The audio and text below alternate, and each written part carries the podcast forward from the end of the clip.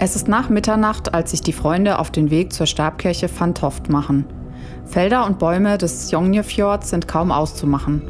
Taschenlampenlicht schneidet in die Dunkelheit wie ein scharfes Messer durch Kaninchenfleisch. Die Freunde trinken, grölen und bringen sich in Stimmung. Vorfreudiges Gelächter hallt durch die Wälder und wird als Echo von den Bergen reflektiert, die das Dorf Fortun umschließen. An der Kirche angekommen, zückt Count Grishnak sein Feuerzeug. Gib mir den Kanister, sagt er zu einem seiner Begleiter. Benzingeruch steigt ihm in die Nase. Er schließt die Augen und atmet ihn zufrieden lächelnd tief ein. Hallo und herzlich willkommen zu unserer sechsten Folge mit dem Titel Mayhems brennender Hass. Und ein Hallo natürlich auch von mir. Passend zu den derzeit sehr grauen Tagen haben wir euch einen düsteren Zweiteiler mitgebracht. Zuerst aber, wie versprochen, einen lieben Gruß an Trailer Park Bo, der bei unserem Rätsel der schnellste auf Instagram war. Und Sarah war bei Facebook die schnellste und auch der Lars hat richtig gelegen. Also auch einen lieben Gruß an die beiden. Vorab, dieser Fall, der sich, wie ja schon im Vorfeld angekündigt, auf zwei Folgen verteilen wird, ist nichts für schwache Nerven und der mit Abstand krasseste und auch aufwendigste Fall, den wir bis jetzt recherchiert haben. Wir werden heute im Zuge dessen über einen in seiner Durchführung sehr heftigen Selbstmord sprechen. Das schließt natürlich auch Depressionen mit ein und wir werden dabei ziemlich ins Detail gehen. Wer also ein zartes Gemüt hat, sollte diese und nächste Folge, die ähnlich heftig wird, besser überspringen. Wir wollten diesen Fall jedoch sehr gern besprechen, weil er nicht nur immens viel hergibt, sondern uns letztes Jahr sogar erst auf die Idee zu diesem Podcast gebracht hat. Aber nun genug gequatscht, beginnen wir. Genau, unser Fall führt uns also nach Skandinavien, genauer gesagt nach Norwegen, eines der beiden Länder im Norden, in dem der Black Metal seinen Ursprung hat. Deswegen werde ich euch jetzt erst einmal Grundlegendes zu der Musikrichtung Black Metal erzählen und danach umreiße ich ein wenig die Geschichte der Band Mayhem, um die es heute gehen wird. Das ist wichtig, damit ihr den Fall besser einordnen und verstehen könnt. Der Begriff Black Metal geistert schon seit den 1960er Jahren durch die Musikpresse. Aber wann genau ist der Entstehungsmoment? So genau sagen lässt sich dies natürlich nicht. Sicher ist, dass eine Band einen großen Einfluss auf die Entstehung des Black Metal hatte und das waren Black Sabbath. Die Band um Ozzy Osbourne wendet sich mit ihrem selbstbetitelten Album im Jahr 1970 den härteren Gefilden des Metal zu und bringt mit okkulten Texten, der Erwähnung des Teufels und dem umgedrehten Kreuz auf der Erstpressung der Platte den Stein ins Rollen. Ab da gibt es immer mehr Bands, die sich mit dem Okkulten beschäftigen. Der Black Metal, wie wir ihn später kennenlernen, entsteht aber vornehmlich in Skandinavien in den 80er Jahren, insbesondere in Norwegen und Schweden. Von da aus breitet sich die ungewöhnlich raue Musikrichtung schnell in Nord- und Mitteleuropa aus. Black Metal ist damals die Bezeichnung für Bands mit satanischen Texten, wie eben die von Mayhem. Ab den 90er Jahren orientiert sich der Begriff dann an der bestimmten Spielweise und am Sound der skandinavischen Metal-Bands. Das schließt dann auch nihilistisch, misanthropisch oder heidnisch orientierte Bands und deren Texte mit ein. Das Typische an der Musikrichtung ist der gutturale Gesang. Das bezeichnet im Englischen das Screaming. Die Range bewegt sich dabei zwischen tiefem Gekrächze und sehr hohem Geschrei. Dazu kommt eine rohe Produktion der Songs, für die monotone Riffs charakteristisch sind. Das Schlagzeug begleitet mit einer Double Bass oder Blast Beats. Ersteres wird mit zwei Trommeln oder einer Doppelfußmaschine gespielt.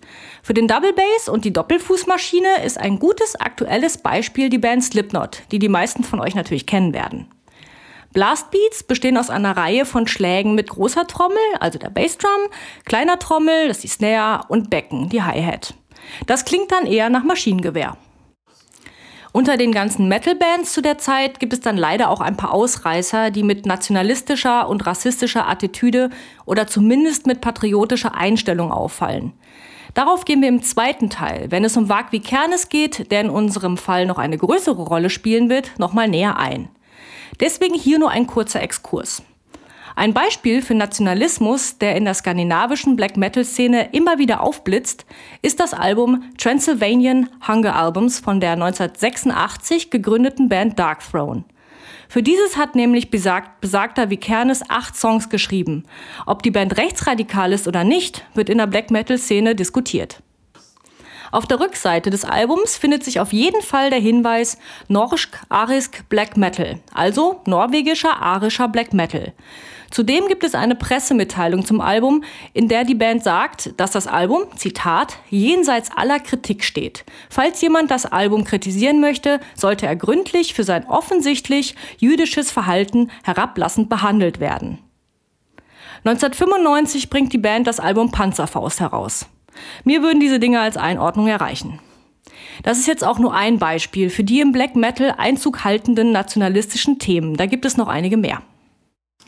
Die Strömung, die damals entsteht, nennt man National Socialist Black Metal. Welche Bands genau dazu gehören, wird ebenfalls diskutiert. Die anderen Bands der Szene distanzieren sich damals leider auch nicht wirklich von ihren rassistischen Kollegen und dulden sie. Es existieren zudem auch Bands, die, in Anführungsstrichen, nur mit NS-Symbolik provozieren. Es nach eigener Aussage aber nur zur Show und nicht zur eigenen Einstellung gehört.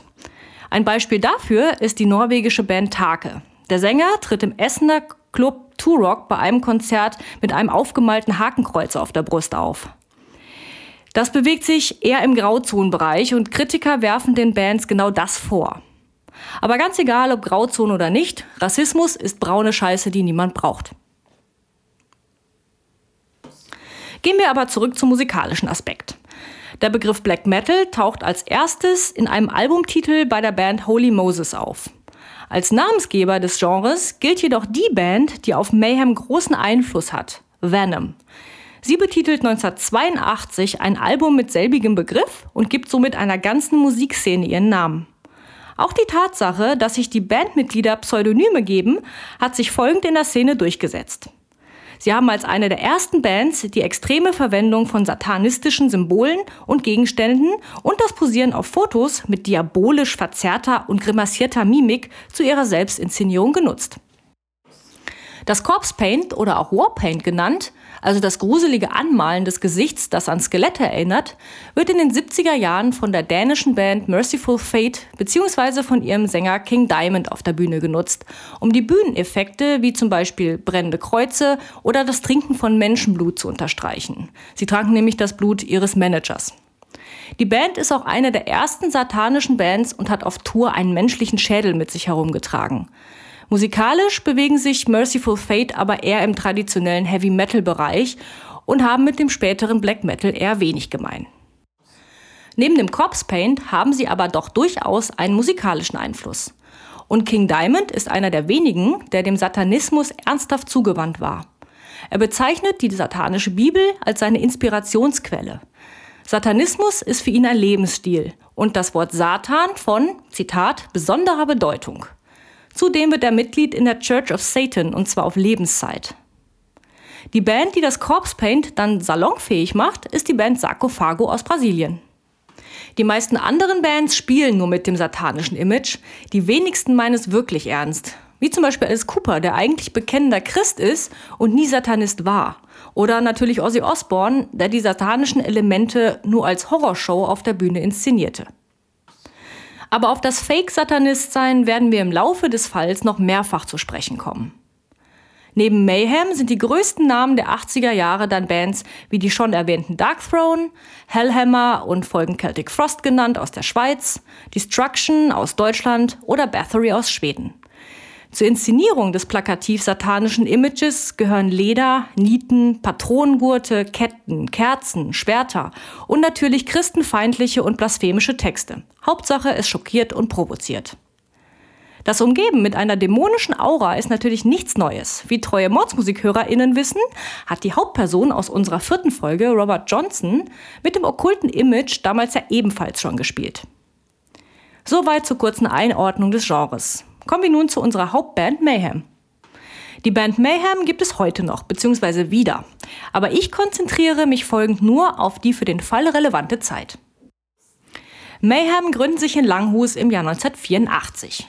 Gründungsmitglieder sind, und ihr müsst bitte unsere norwegische Aussprache entschuldigen, aber wir geben unser Bestes, Jörn Nekrobutcher Stubberud, Chetil Mannheim, Mannheim und Eustein Euronymous Arset.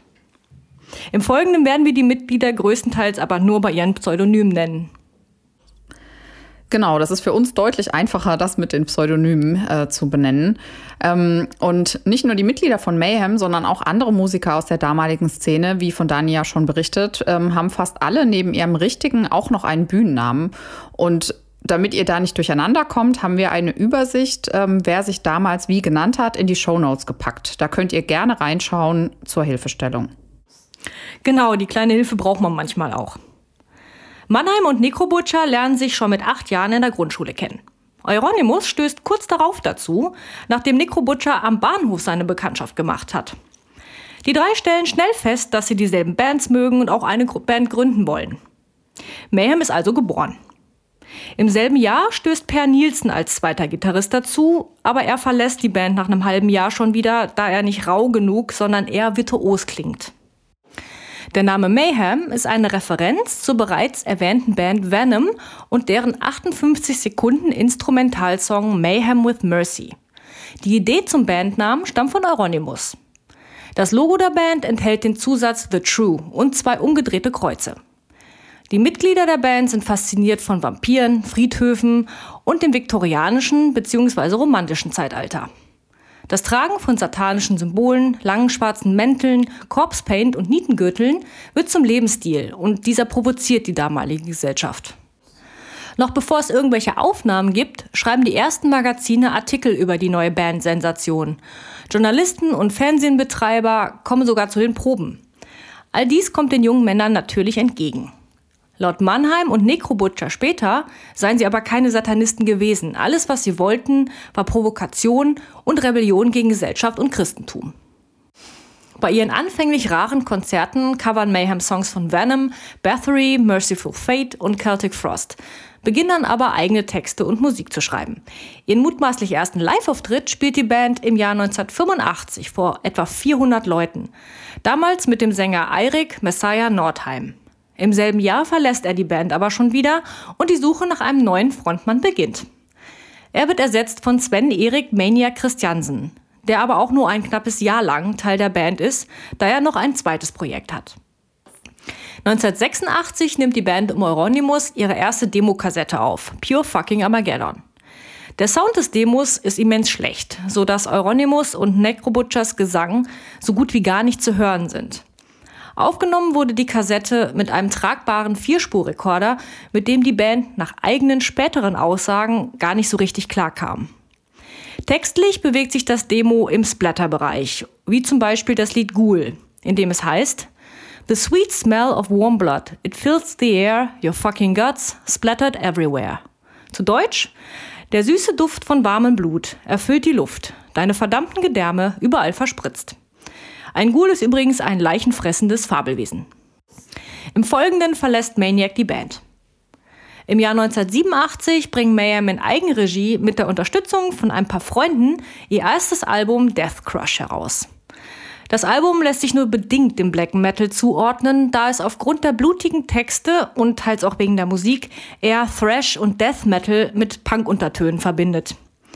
Auch das Cover der Platte erinnert eher an Punkbands der 80er Jahre Ära. Die Druckerei, die das Cover produzieren sollte, wollte den Auftrag zunächst gar nicht annehmen, da auf der Platte zwei abgetrennte schwarze Hände zu sehen sind, was sie für rassistisch hielten. Dass die Erstpressung der LP am Ende pink wurde, war auch so nicht geplant, denn eigentlich sollte sie blutrot sein. Necrobutcher vermutet, die Druckerei habe den Farbfehler mit Absicht gemacht und die Band wollte die LPs dann aber auch nicht mehr zurückschicken. Bis dahin sind Mayhem noch für ihr unterschwelliges Augenzwinkern bekannt und nehmen sich noch nicht allzu ernst. Nach der Veröffentlichung von Death Crush verlässt Mannheim die Band und Euronymous und die anderen beginnen, ein böses und satanisches Image anzustreben. Sie wollen etwas noch nie Dagewesenes schaffen. Die mystische Aura wird durch die okkulten und düsteren Bühnenshows, in denen sie neben den schwarzen Elementen auch Tierkadaver, gepfählte Schweinsköpfe und Tierblut nutzen und das Corpse Paint unterstrichen. Letzteres wird in der Folge eines der Erkennungsmerkmale des Black Metal. Pentagramme und umgedrehte Kreuze komplettieren die satanische Stimmung auf der Bühne. Torben Gruhe und Kittel Kittelsen von Vomit steigen bei Mayhem ein, kurze Zeit später aber auch schon wieder aus. Die Suche nach der perfekten Besetzung geht also weiter. Mit dem Schweden Per Ingve Olin, auch Dead genannt, ehemals Sänger bei Morbid, und Jan Axel Hellhammer Blomberg, vorher Drummer bei Mortem und heute immer noch Mitglied bei Mayhem, ist die Band dann komplett. Der Einstieg von Dead stellt eine Zäsur in der Bandgeschichte dar, denn er sollte Mayhem über die kleine Szene hinaus berühmt machen. Dazu aber gleich mehr. Zu einem Bild der Band gibt's natürlich eine Verlinkung in den Show Notes. 1994 erscheint auf dem hauseigenen Label Deathlike Silence Productions Mayhems erstes offizielles Studioalbum. Der Name des Labels ist übrigens von dem Song Deathlike Silence der bekannten deutschen Metalband Sodom inspiriert, von der Mayhem riesige Fans waren und die großen Einfluss auf Euronymous und Co. hatte. Apropos Sodom, wir hatten die große Ehre, Andy Brings für diese Folge interviewen zu dürfen. Wer den Namen nicht kennt, Andy kommt aus Mülheim an der Ruhr, ist seit über 30 Jahren als Musiker aktiv und war 1991 bis 94 Gitarrist bei besagter Band Sodom, die Mayhem so vergöttert haben. Andy hatte zu der Zeit gar nicht mal so viel mit Black Metal am Hut. Er kannte Mayhem, geschweige Euronymous, gar nicht. Und es ist auch schwer vorstellbar, dass die beiden damals irgendwelche Gemeinsamkeiten gehabt hätten. Andy hat dazu Folgendes gesagt. Ich war Gitarrist in einer zugegeben sehr harten Rock'n'Roll-Band. Zu Zeiten von Get What You Deserve, meinem letzten Album mit Sodom, haben wir im Grunde nur Texte über Sex geschrieben und unser Hit damals war Aber bitte mit Sahne, eine Coverversion von Udo Jürgens. Weniger Black Metal geht nicht. Ich finde den Song aber auch härter als vertonte Tierpornos im Namen des Teufels. Das Album, das Andy da erwähnt, ist von 94, fällt also genau in die Hochzeit von Mayhem. Andy wollte beim Musikmachen also eher Spaß haben, stand auf die Ramones, Mötley Crue, Ugly Kid Joe oder Skid Row und hat nicht mal Black Metal gehört. Ihm waren die positiven Aspekte des Rock'n'Roll wichtig. Dass Dead und Euronymous damals Fans von Sodom waren, war Andy zu der Zeit gar nicht bewusst. Zitat Andy: ich wusste damals nicht mal, dass die Band Mayhem existiert. Ich stand auf Skid Row und Ugly Kid Joe, die haben lediglich für die Sache gebrannt und ließen Kirchen in Ruhe. Dass diese Leute sich auf Sodom bezogen, habe ich erst im Zuge des Hypes um den Film mitbekommen, aber da geht es um die für meine Ohren fürchterliche und unhörbare Frühphase der Band, spielte also vor meiner Zeit bei Sodom. Von daher fühle ich mich auch nicht angesprochen. Der Film, den Andy da anspricht, lautet Lords of Chaos. Der Streifen ist von 2019 und basiert auf der Geschichte der Band Mayhem. Heute wandert Andy in keinster Weise mehr auf Black Metal Spuren, aber er ist immer noch Musiker, sowohl solo als auch mit Double Crush Syndrome. Dieses Jahr erscheint zudem sein neues Andy Brings und Band Album. Und für die Sodom-Fans unter euch haben wir eine gute Nachricht. Andy arbeitet mit Sänger Tom an einem Re-Release des Albums Tapping the Vein zu seinem 30-jährigen Jubiläum. Das erste Album von Andy Brings überhaupt. Also schon mal auf eure Wunschliste für dieses Jahr setzen. Das erste Album von Mayhem trägt den Titel De Mysteriis Dom Satanas, Latein für über die Geheimnisse des Herrn Satan. Das Schreiben des Albums beginnt schon im Jahr 1987. Die Veröffentlichung wird aber aufgrund eines Todesfalls verschoben. Die Platte besteht zu großen Teilen aus Texten von Dead. Sie handeln meist von Tod und Todessehnsucht und unterscheiden sich somit von den bisherigen, eher blutigen Texten der Band. Dead hatte offenbar großen Einfluss auf die Entwicklung von Mayhem. Um Dads Lyrics zu verstehen, muss man sich ein wenig mit der Person Per Ingwe Olin beschäftigen. Das hat Maike getan und sie wird uns jetzt etwas über ihn erzählen. Per Ingwe Olin wurde von seinen Freunden hauptsächlich Pelle genannt. Er wurde am 16. Januar 1969 in Schweden geboren. Sein Spitzname Dead, den gibt er sich erst zu Bandzeiten mit der Begründung, dass er als Kind im Alter von zehn Jahren eine Nahtoderfahrung durchlebt hat. Er selbst erzählt den Bandmitgliedern von Mayhem damals, dass er beim Eislaufen ins Eis eingebrochen ist und dabei beinahe gestorben wäre. Sein Bruder Anders Olin erzählt später jedoch in einem Interview, dass Pelle von mehreren anderen Kindern verprügelt worden ist, die ihn in der Schule regelmäßig gemobbt haben und dabei einen Milzriss erlitten hat, der dann dazu geführt hat, dass er kurzzeitig für klinisch tot erklärt wurde. Das Ereignis hat ihn auf jeden Fall stark beeinflusst und dazu geführt, dass er fortan eine etwas seltsame Beziehung zum Tod hatte. 1986, im Alter von 17 Jahren, gründet Pelle die Death Metal Band Morbid, verlässt diese aber schon nach zwei Jahren wieder, da er aufgrund organisatorischer Probleme in der Band das Gefühl hat, irgendwie nicht weiterzukommen. Als er erfährt, dass Mayhem einen neuen Sänger sucht, nimmt er Kontakt auf, indem er Necrobutcher ein Päckchen mit einer gekreuzigten Maus und einem Demo-Tape von Morbid schickt. Necrobutcher zeigt die Aufnahmen dann Euronymous, der Pelle daraufhin fragt, ob er nicht Sänger bei Mayhem werden möchte. Pelle willigt ein und zieht kurzerhand nach Norwegen und übernimmt dann nicht nur den Gesang, sondern auch das Schreiben der Texte. Dead, Euronymous und Necrobutcher wohnen damals zusammen in einem Haus am Waldrand in Kragstad, einem winzigen Ort mit gerade mal knapp über 1000 Einwohnern, das etwa 30 Kilometer südlich von Oslo liegt. Die Mitglieder von Mayhem merken schnell, dass mit Dead etwas nicht ganz in Ordnung ist. Er ist sehr introvertiert und leidet oft unter depressiven Verstimmungen. Außerdem ist er seltsam fasziniert vom Tod. Das äußert sich nicht nur darin, dass er sich mehrfach auf der Bühne sozusagen als Show-Effekt die Arme aufschlitzt, sondern auch darin, dass er tote Tiere sammelt und mit sich trägt, um deren Verwesungsgeruch einatmen zu können.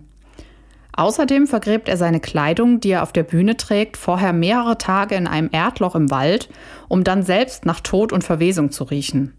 Außerdem benutzt er das sogenannte Corpse Paint, das Danny ja auch schon erklärt hat, nicht nur um damit cool zu wirken, sondern weil er wirklich wie eine Leiche aussehen möchte.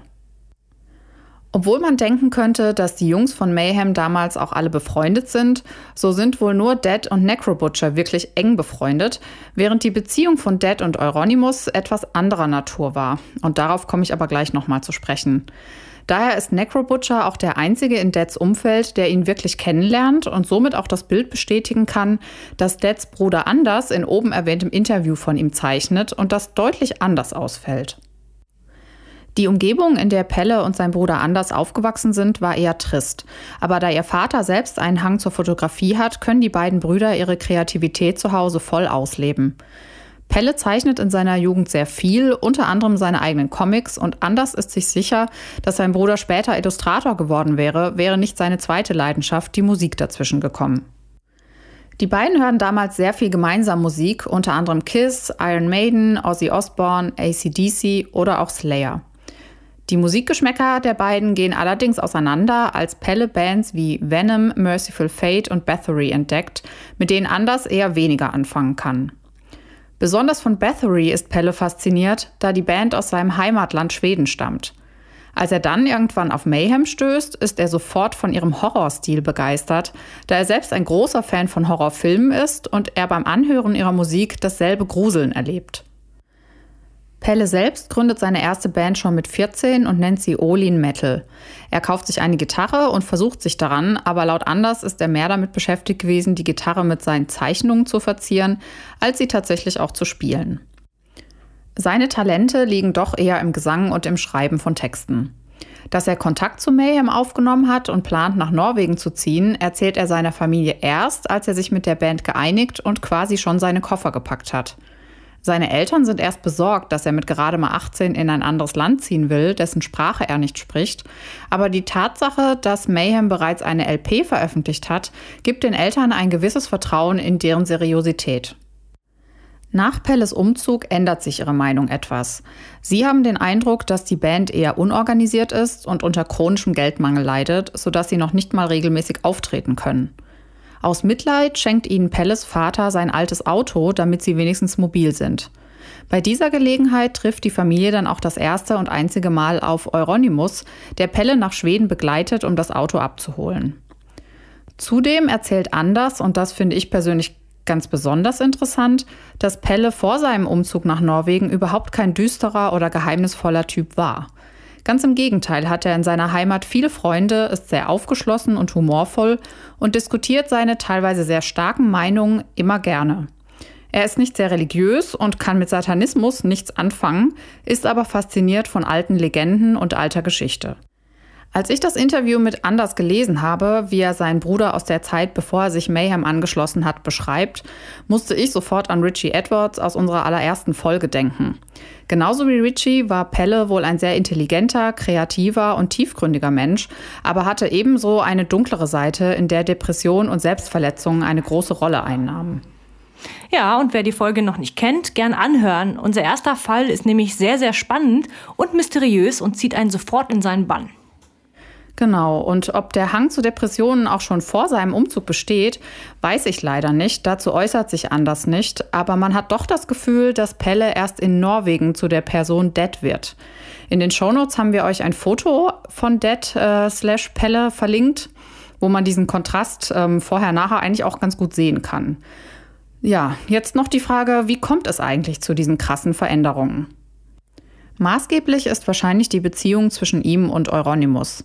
Während Necrobutcher später berichtet, dass er Dad über die gemeinsame Leidenschaft für Horrorfilme näher kennenlernt und sie richtige Freunde werden, ist Euronymous eigentlich nur deshalb an Dad interessiert, weil er dessen Todessehnsucht und den Hang zu Selbstverletzungen faszinierend findet.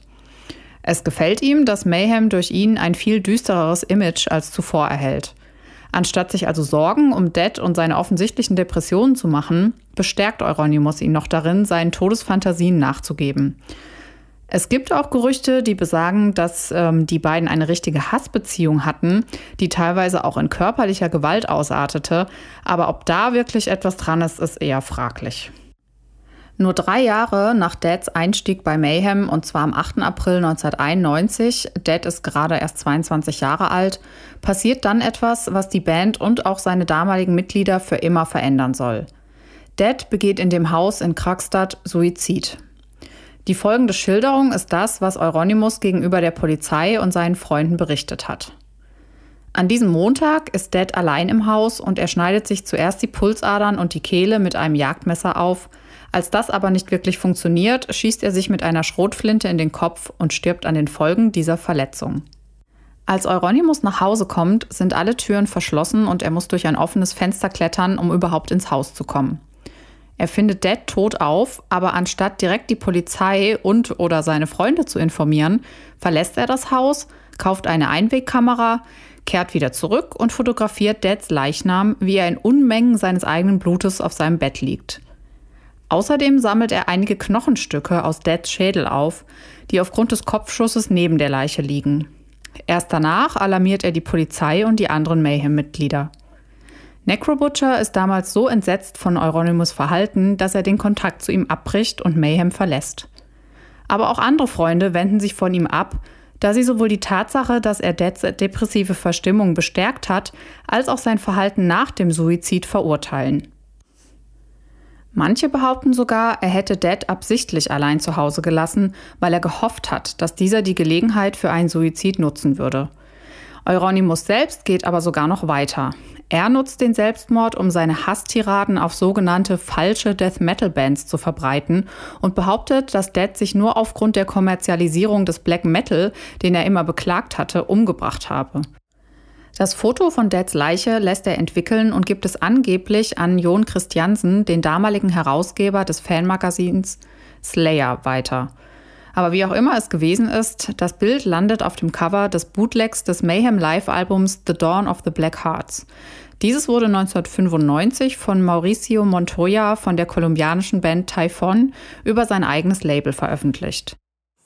Für die, die nicht wissen, was ein Bootleg ist. Es handelt sich um eine Raubkopie bzw. eine nicht lizenzierte Veröffentlichung. Handel und Verkauf von solchen Alben sind verboten und können aufgrund der Urheberrechtsverletzung mit Geld- oder Freiheitsstrafen geahndet werden.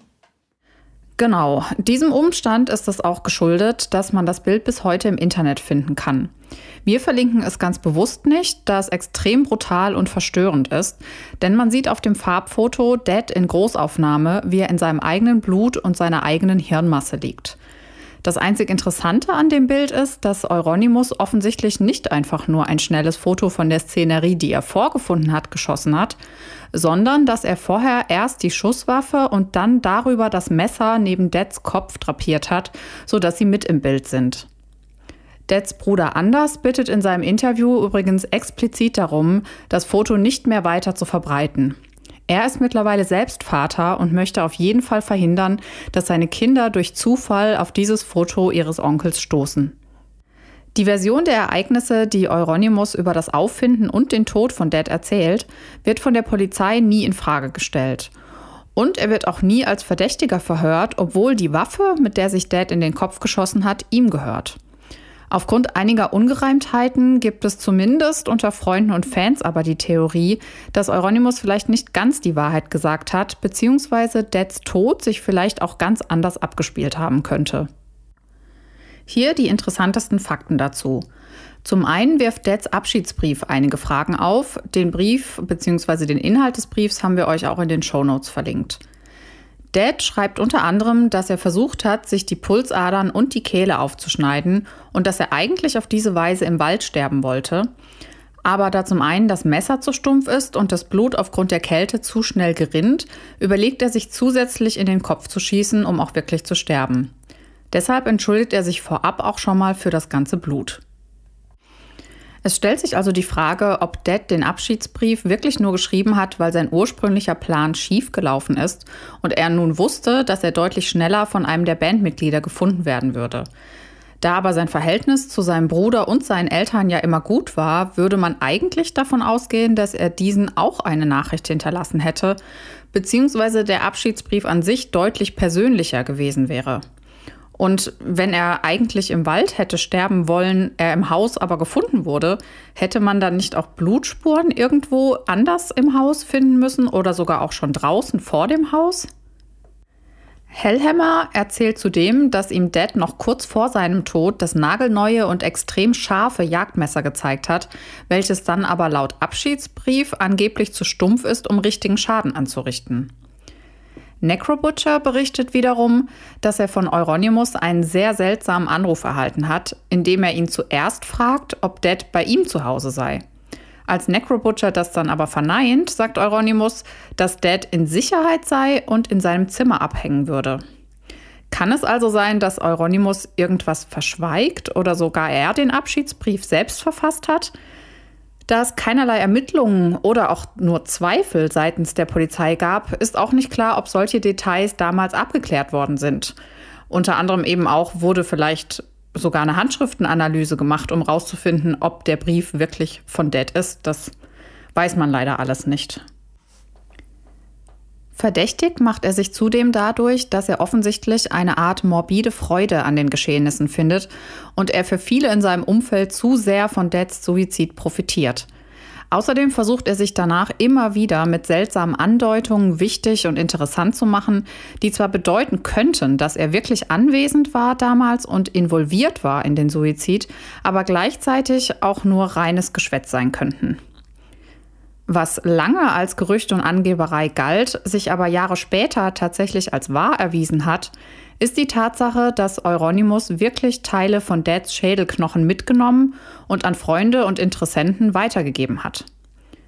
2018 gab Tamas Vamosi, das ist der ungarische Vertreter von Euronymous Plattenlabel, sein Schädelteil an die Plattform Serial Killers Inc. weiter, wo es für 3500 Euro verkauft wurde. Auf der Webseite Serial Killers Inc. werden regelmäßig Sammlerstücke mit Bezug zu Morden, Mördern oder anderen Gewaltverbrechen verkauft. Dann gibt es noch eine ganz andere Theorie, die sich nicht mit der Frage des Wie, sondern mit der Frage des Warum in Bezug auf Dead-Suizid beschäftigt und die wir ebenfalls ganz spannend finden. Ähm, diese Theorie vermutet, dass Dead am sogenannten Cotard-Syndrom gelitten haben könnte.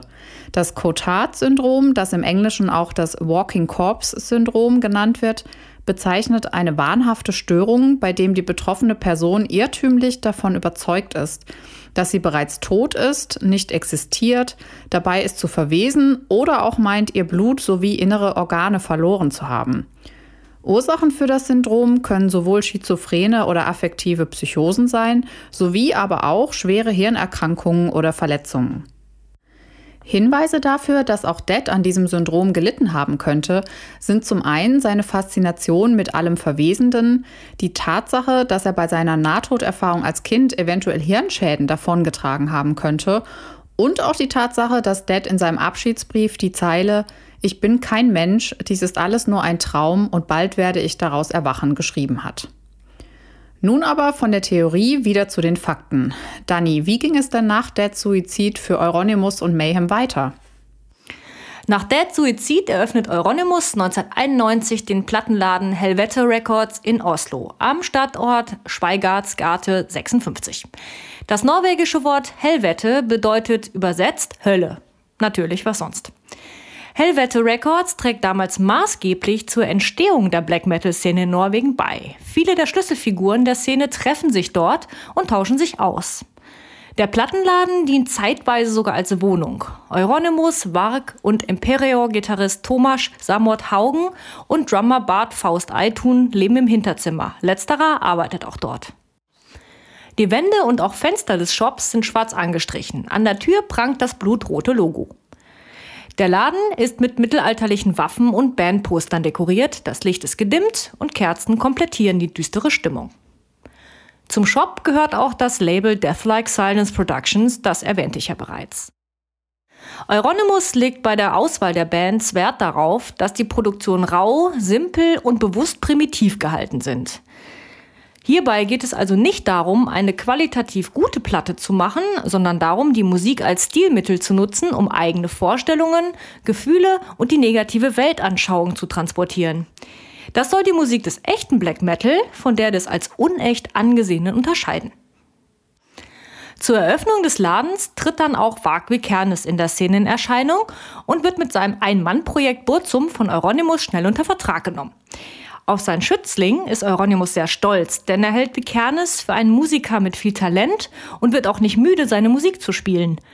Das erste selbstbetitelte Album von Burzum erscheint 1992. Die Platte ist absichtlich schlecht produziert. Vikernes nutzt billiges Equipment und Headsets als Mikrofone. Euronymous ist aber von der Art der Produktion begeistert. Neben Mayhem und Burzum erscheinen auf dem Label Platten von Bands wie Merciless, Abruptum oder Psy. Unter dem Laden gibt es einen Keller, der als Treffpunkt der Black Metal-Szene fungiert. Dort trifft sich der sogenannte Swarte Zirkel oder auch Black Circle bzw. Schwarzer Kreis, der von Euronymous ins Leben gerufen wurde. Der Black Circle gilt in den Medien zeitweise als organisierter und kultähnlicher Zusammenschluss von militanten Satanisten. 1993 betitelt das Kerrang! Magazin die Gruppe sogar als Satanic Terrorists. Faust sagt später, dass der Keller nur ein Ort zum Abhängen war. Es hätte keine Mitgliedsausweise oder offizielle Meetings gegeben. Laut Vikernes war Euronymous die treibende Kraft, wenn es um den Black Circle ging. Für ihn sei es ein großes Ding gewesen, aber Vikernes sah die Sache eher als Quatsch an. Die Mitglieder radikalisieren sich aber immer mehr und Euronymous ist sich seiner machtvollen Stellung innerhalb der Szene durchaus bewusst. Er erklärt offen den Kampf gegen das Christentum als sein und des Black Circle Hauptziel. Euronymous führt den Kreis und den Laden mit arroganter Attitüde. Wer ihm nicht passt, fliegt raus. Und das sind nicht wenige Mitglieder und Kunden. Deswegen wirft der Shop nie viel Geld ab. Der Laden ist einfach zu groß und die Miete auch zu hoch. Nur ein kleiner Teil der Fläche wird für den Verkauf von Tonträger genutzt. Der Rest ist Wohnbereich. Zudem verkauft Euronymous die Platten viel zu günstig.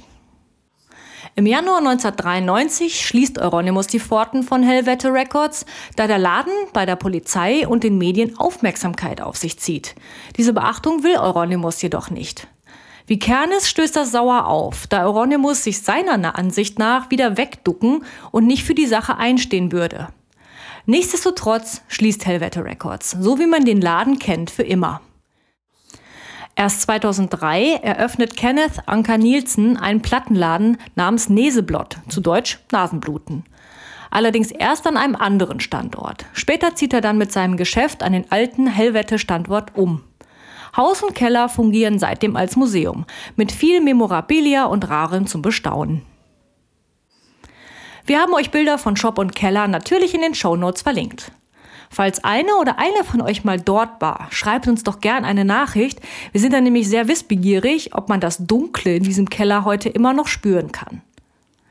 Ich erwähnte ja gerade bereits, dass Hellwette Records Aufmerksamkeit auf sich gezogen hat. Mit dem Warum und Weshalb hat sich Maike beschäftigt. Egal, ob der Black Circle, der sich damals im Helvete Records trifft, nun organisiert ist oder nicht, so animiert er seine Mitglieder jedoch dazu, dem Hass auf das Christentum nicht nur durch Worte, sondern auch durch Taten Ausdruck zu verleihen. Am 6. Juni 1992 erfolgt ein erster Brandanschlag auf die Fantoft-Stabkirche in Bergen. Die stattliche Kirche aus dem 12. Jahrhundert, die für Norwegen typisch komplett aus einer Holzkonstruktion besteht, wird dabei völlig zerstört. Ein Foto von der Kirche haben wir euch auch in den Show Notes verlinkt. Es folgen daraufhin weitere Brandanschläge, die ebenfalls den gleichen Tätern aus dem Black Circle zugeschrieben werden. Unter anderem auf die Holmenkollen-Kapelle in Oslo im August desselben Jahres, auf die Skjold-Kirche in Vindjafort im September und auf die Asane-Kirche in Bergen an Weihnachten. Verletzt wird bei den Anschlägen zum Glück niemand, da die Kirchen immer nur nachts angezündet werden. Die Mitglieder des Black Circle sind zwar bei weitem nicht die ersten, die ihren Unmut über den christlichen Glauben durch Grabschändung oder das Anzünden einer Kirche zum Ausdruck bringen, aber sie sorgen dennoch dafür, dass eine Reihe von Nachahmungstätern aus der Black Metal-Szene es ihnen gleich tut. Den Ursprung für den Hass auf das Christentum findet man zum einen in der Tatsache, dass Norwegen eigentlich ein heidnisches Land ist, dem der christliche Glaube nur aufgezwungen wurde. Gerade in den 90er Jahren herrscht allgemein Verdruss darüber, dass das religiöse Erbe Norwegens durch den christlichen Glauben unterwandert wurde, unter anderem auch dadurch, dass man automatisch Mitglied in der Kirche ist und bewusst austreten muss, wenn man nicht gläubig ist. Anders als der Black Circle wenden sich die meisten jedoch nicht automatisch dem Satanismus zu, sondern fühlen sich eher der Heiden- oder Wikingerkultur verbunden. Ich habe bewusst bisher nur allgemein den Black Circle als Täterkreis genannt, da die Frage, welche Personen denn nun tatsächlich aktiv an den Brandanschlägen beteiligt waren, gar nicht so einfach zu klären ist. Zwar gibt es einige Verurteilen diesbezüglich, auf die ich im zweiten Teil unserer Mayhem-Folge noch zu sprechen kommen werde, aber dennoch sind die Aussagen innerhalb des Black Circle dazu sehr widersprüchlich. Mitwisser, die teilweise sogar schon vor dem ersten Brandanschlag die Pläne dazu kannten, gibt es damals mehr als genug. Da Vikernes und Euronymous beide ziemlich oft und gerne über ihre zerstörerischen und von Hass getriebenen Ideologien sprechen und mit angeblich geplanten Gräueltaten angeben, wird von vielen vermutet, dass diese beiden auch federführend verantwortlich sind. Da es aber zumindest, was Euronymous angeht, mehrere Aussagen von Freunden und Bekannten dazu gibt, dass Euronymous selbst die Anschläge zwar gutheißt, aber niemals selbst daran teilnehmen würde, weil er dafür auf gar keinen Fall hinter Gittern landen will, stellt sich wie so oft in diesem Fall die Frage, was denn nun der Wahrheit entspricht. Interessant ist allerdings, dass die Anschläge auf die historischen alten Holzkirchen in der Szene nicht nur auf Zustimmung treffen. Es gibt durchaus kritische Stimmen, die der Meinung sind, dass die alten Kirchen zum Erbe Norwegens gehören und ihre Zerstörung nicht notwendig gewesen wäre, um ein Zeichen gegen das Christentum zu setzen. Dazu hätte man auch einfach eine der moderneren Kirchen abbrennen können. Andere wiederum sind der Meinung, dass das Verbrennen die Leute auch eher noch näher zur Kirche rücken lassen würde, anstatt sie davon zu entfernen. Gerade auch rückblickend ist mittlerweile klar, dass viele der Nachahmungstäter eher Jünger des Kults um Mayhem und seine Mitglieder sind als Jünger Satans. Ebenso wie bei ihren Vorbildern ist es vermutlich eher die Faszination am Verbrechen selbst als eine tatsächliche Ideologie, die sie zu den Taten motivierte. Dass der Einfluss von Mayhem allerdings nicht zu unterschätzen ist, zeigt ein sehr aktueller Fall. Erst im November 2020 wird der 22-jährige Holden Matthews aus Louisiana zu 25 Jahren Freiheitsstrafe verurteilt, nachdem er im Jahr 2019 innerhalb von zehn Tagen drei Kirchen niedergebrannt hat. Bei seiner Befragung zu seinem Motiv beruft er sich auf die Kirchenbrände in Norwegen in den 90er Jahren und erklärt, dass er durch die Anschläge sein Image als Black Metal-Musiker verbessern wollte. Aber wieder zurück zu den eigentlichen Tätern. Egal ob und warum Euronymous an den Brandanschlägen beteiligt gewesen ist, er hat zumindest was seine Bekanntheit und seinen Ruf angeht, enorm davon profitiert. Auch wenn die Polizei die Brände lange nicht mit Helvete Records und dem Black Circle in Verbindung bringt, weiß in der Szene trotzdem jeder, wer darin verwickelt ist. Euronymous rückt damit weiter in den Fokus des norwegischen Black Metal und erreicht noch mehr Beliebtheit unter den Anhängern der Szene, die sich im Alter zwischen 13 und 18 Jahren bewegen.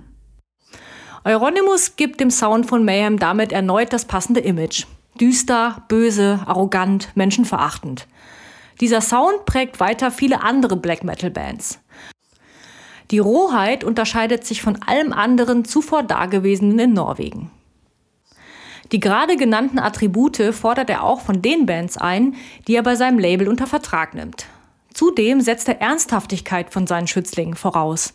Im Firmenslogan des Labels findet sich der Hinweis No Core, No Mosh, No Trend, No Fun. Zu Deutsch kein Herz, kein Mosh, also Moshpit, also Tanz im weitesten Sinne, kein Trend, kein Spaß. Dies wird auch auf allen Tonträgern abgedruckt. Bedeutet also, Black Metal soll nicht tanzbar sein, kein Trend unterliegen bzw. kommerziell ausgeschlachtet werden, keinen Spaß machen und keine Emotionen übertragen. Das stellt für Euronymous eine Weltanschauung dar. Black Metal muss true sein, also mit allem gelebt werden, was dazugehört. Wer wirklich true in der Szene war und auch ist, darüber wurde und wird auch heute oft und viel gestritten.